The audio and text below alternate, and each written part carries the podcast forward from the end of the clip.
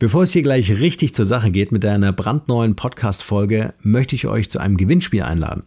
Dank euch ist der Markenrebell Podcast super erfolgreich unterwegs. Wir sind seit über zwei Jahren am Start und haben über 400 Folgen produziert. Das muss man sich einfach mal der Zunge zergehen lassen. Das ist der Wahnsinn.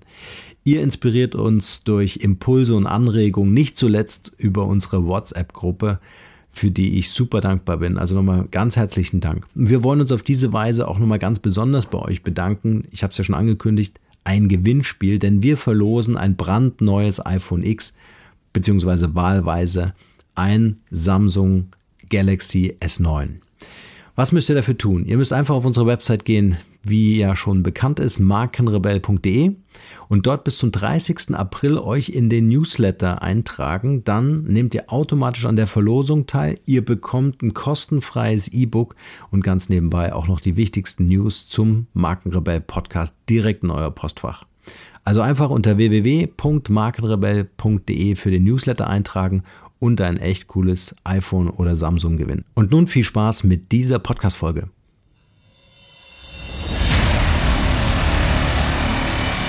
Der Markenrebell Podcast.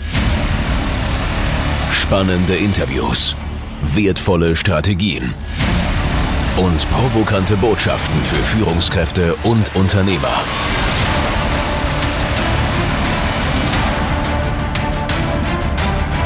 Stell dich den Herausforderungen der Digitalisierung und setze als Marke ein Zeichen.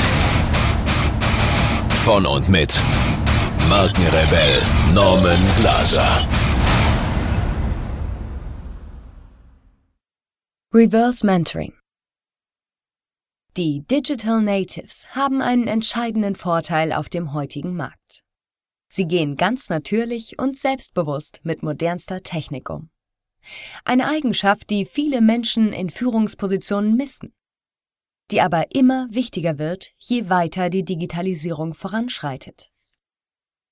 Was die ältere Generation der Jungen an Erfahrung voraus hat, zählt inzwischen nicht mehr so stark, wie es früher der Fall war. Erfahrung und Fachwissen sind zwar auch weiterhin wichtig, dennoch muss die Veränderung auf den Märkten anerkannt werden. Digitale Fähigkeiten und Know-how gehören heute zur Grundausstattung einer Führungskraft. Wer nicht weiß, wie man eine Facebook-Seite bedient, der hat es schwer, mit der Konkurrenz mitzuhalten, die bereits Online-Marketing betreibt. Dass diese Anforderungen inzwischen mit zum Alltag in allen Branchen gehören, ist den meisten klar. Doch deswegen die gesamte Führungsetage auszutauschen und junge Berufsansteiger ohne Erfahrung heranholen? Den Startups das Feld überlassen? Das kann ja nun auch nicht die Lösung sein, nur weil diese eben mit der Digitalisierung aufgewachsen sind. Eine Fortbildung für die ältere Generation muss also her. Doch in welcher Form? Als Coaching? Als gemeinsamer Kurs? Oder vielleicht als umgekehrtes Mentorenprogramm, in dem in einer Zweierkonstellation intensiv gelernt und herangetastet wird? Und wenn sich hierbei auch noch eine Chance für die jungen Berufseinsteiger bietet, das Unternehmen kennenzulernen und sich besser zu vernetzen, warum diese nicht nutzen? Wir sprechen vom Managementkonzept Reverse Mentoring. Reverse Mentoring. Woher kommt das? Der innovative Social Learning Ansatz wurde erstmals von Jack Welch, dem ehemaligen CEO von General Electric, ins Leben gerufen. In den 90er Jahren fiel ihm auf, dass seine eigene Führungsetage auf dem Gebiet Social Media und Online-Marketing weit zurückhing, und so fragte er jüngere Mitarbeiter, ob sie bereit wären, einen Mentee zu unterrichten. Mit gutem Beispiel vorangehend ließ auch Welch sich selbst von einem jungen Mitarbeiter unterrichten und das Reverse Mentoring war geboren. Die Idee dahinter war, den Führungskräften die Themen Social Media und Social Business Collaboration näher zu bringen. Der große Vorteil?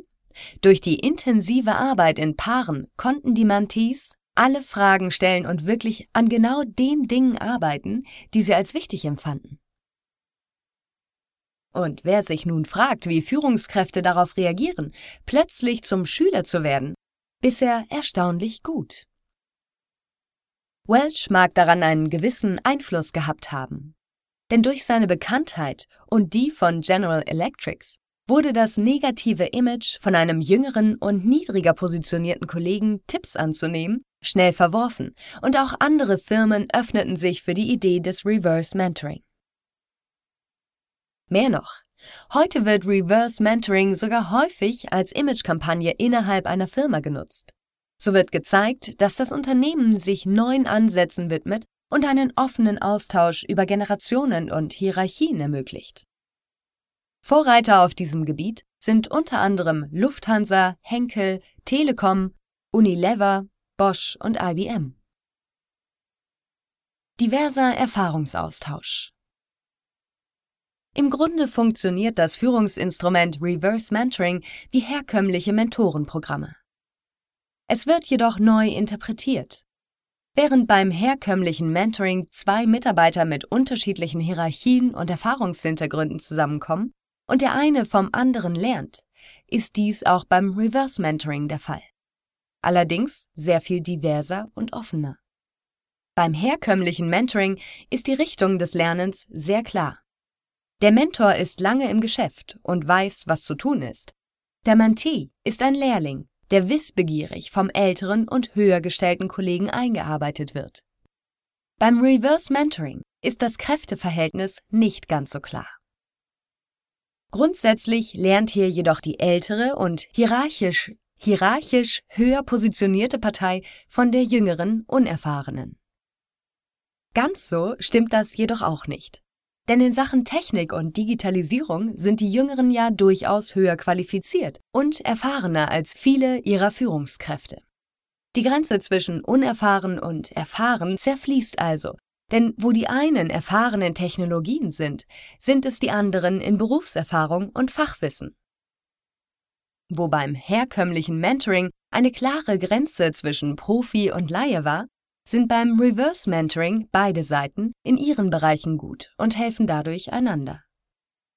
Da es jedoch tatsächlich besonders um die Ausbildung der Führungskräfte geht, erfordert Reverse Mentoring eine klare Zielsetzung, die es ermöglicht, den Profi zum Lehrling zu machen und ihn in Zeiten von Enterprise 2.0 und Social Business selbstbewusster mit neuen Technologien umgehen zu lassen.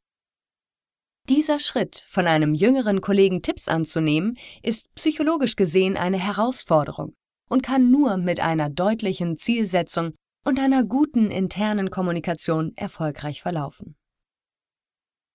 Reverse Mentoring ist allerdings, anders als herkömmliches Mentoring, sehr viel offener, wenn es um das gegenseitige Lernen geht. Beide Seiten haben hier einander etwas zu bieten. Die Führungskräfte brauchen das technologische Wissen der Digital Natives und diese können von der Vernetzung und Erfahrung ihrer älteren Kollegen profitieren. Durch eine klare Zielsetzung, offene Kommunikation und detaillierte Evaluation kann dies in der Planung berücksichtigt werden und beiden Seiten zugutekommen. Tendenziell hat jedoch eine Seite einen größeren Lehrauftrag und die andere einen Lernauftrag. Wenn nebenbei ein gegenseitiges Lernen entsteht, umso besser. Mehr als nur fachliches Wissen. Im Rahmen von umfassenden Change Management Konzepten wird Reverse Mentoring inzwischen oft für weitaus mehr genutzt als nur zum Austausch von IT-Wissen. Geschlechterrollen werden beispielsweise aufgebrochen, indem ein Mentoring-Paar aus einer weiblichen und einer männlichen Person besteht. Die Generationskluft kann durch Einteilung von diversen Altersgruppen überbrückt werden, und der Erfahrungsaustausch soll Mitarbeitern und Führungspersonen durch die ständige Reflexion und die Sicht aus einem neuen Blickwinkel die Augen über eigenes Verhalten und eigene Arbeitsweisen öffnen. Hierzu gehört einiges an sozialer Kompetenz für den Mentor und auch den Mentee, die sorgfältig ausgewählt werden müssen. Funktionierendes Reverse Mentoring hängt von der Planung und der Evaluation ab. Wer wen als Mentee bekommt, ist dadurch keine Zufallsentscheidung. Ein erfolgreiches Reverse Mentoring ist stets gut geplant. Zu diesem Planungsprozess gehören vier Schritte. Erstens Disposition, in der Ziele und Programminhalte festgelegt werden. Zweitens. Pooling, was darüber entscheidet, wer ein guter Mentor ist und wer an dem Programm teilnehmen sollte. Drittens. Matching. Hier kommen Mentorenpaare zusammen und es wird darüber entschieden, welches Paar gut zusammenpasst. Und zu guter Letzt, viertens, Vorbereitung, in der die Mentoren ausgebildet werden und ihnen Ressourcen an die Hand gegeben werden. Ist diese Planungsphase abgeschlossen, geht es in die eigentlichen Mentorenprogramme. Die Mentoren sind in dieser Phase bereits sorgfältig ausgewählt und eingearbeitet worden. Denn zu einem Mentor gehört weit mehr als fachliches Wissen. Gerade wenn der Mentor der beruflich unerfahrenere und hierarchisch niedriger gestellte ist. Soziale Kompetenz, Offenheit und Lern- sowie Lehrbereitschaft müssen auf beiden Seiten gegeben sein. In der Halbzeit der Mentorenprogramme bietet sich eine Evaluation an, um nötiges Feedback so früh wie möglich zu erhalten, Ziele, wenn nötig, umzuformulieren und schon im ersten Durchlauf das Beste aus dem Programm herauszuholen. Auch am Ende des Reverse Mentoring Programms sollte eine Auswertung stattfinden, die anfängliche Ziele mit tatsächlich Erreichten vergleicht und auch die Meinung der Betroffenen berücksichtigt. Wirkt das wirklich? Ob die Älteren wirklich noch etwas von den Jüngeren lernen können, ist eine Frage der Auswertung und der Empirie. Stichproben aus den USA zeigen erste Erfolge. Und auch in Deutschland sind die ersten Tester der Reverse Mentoring-Programme begeistert.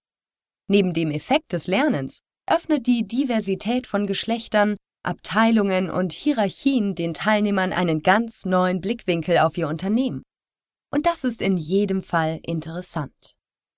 So bekommen Führungskräfte endlich einmal Einblick in die anderen Abteilungen und Positionen, während Berufseinsteiger einen Ausblick darauf bekommen, wie ihr Alltag als Führungskraft aussehen könnte. Von dieser Vernetzung profitiert das Unternehmen ganz von selbst, da der Informationsfluss verbessert wird und die Kreativität gefördert wird. Und wenn nebenbei noch beide Seiten etwas lernen und ältere Führungskräfte sicherer im Umgang mit moderner Technologie werden, umso besser.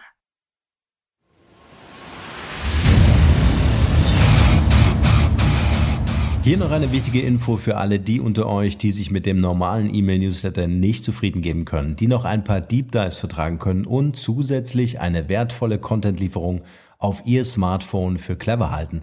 Den empfehle ich unbedingt unseren neuen und vor allem kostenlosen Messenger-Service.